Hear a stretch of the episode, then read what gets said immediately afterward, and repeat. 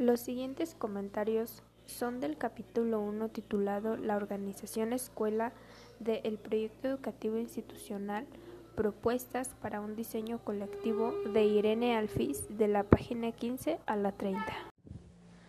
Bueno, en este capítulo la escuela es vista como una organización en la cual es mal planificado los conocimientos o contenidos para el sujeto, ya que nada más interesan en el qué, en el qué enseñar y no en el cómo enseñar.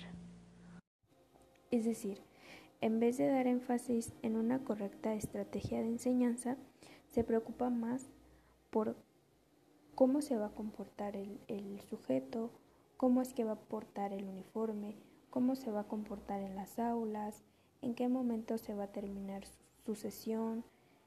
Es decir, se preocupa más cómo es que se va a comportar, es formar a, sujetos bien portados que a sujetos críticos.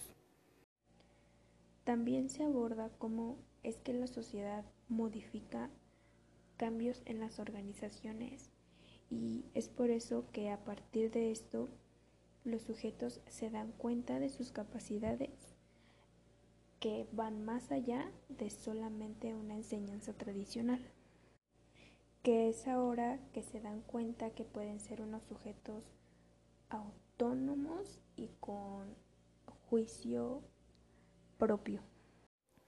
La escuela es en donde se va a tomar en cuenta el sujeto para aprender y relacionarse, en donde los alumnos interactúen con sus profesores con respecto al conocimiento para su formación.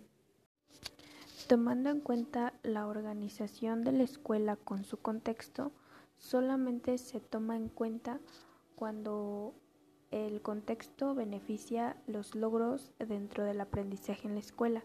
Si ésta no beneficia estos logros, pues no se toma en cuenta.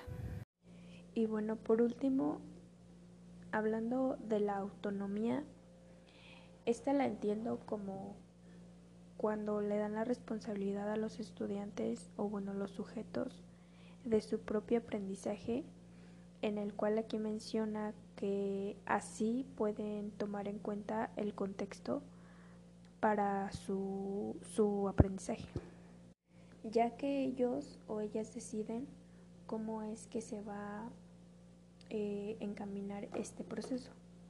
Como comentario final, creo que reflexiono varias cosas. Una de ellas es cómo, es, claro que en toda organización escolar se toma el sujeto en cuenta, pero lo importante es cómo, cómo se va a tomar en cuenta. En una enseñanza tradicional se toma en cuenta que, que solamente importa que se porte bien, ¿no? que tenga un buen comportamiento.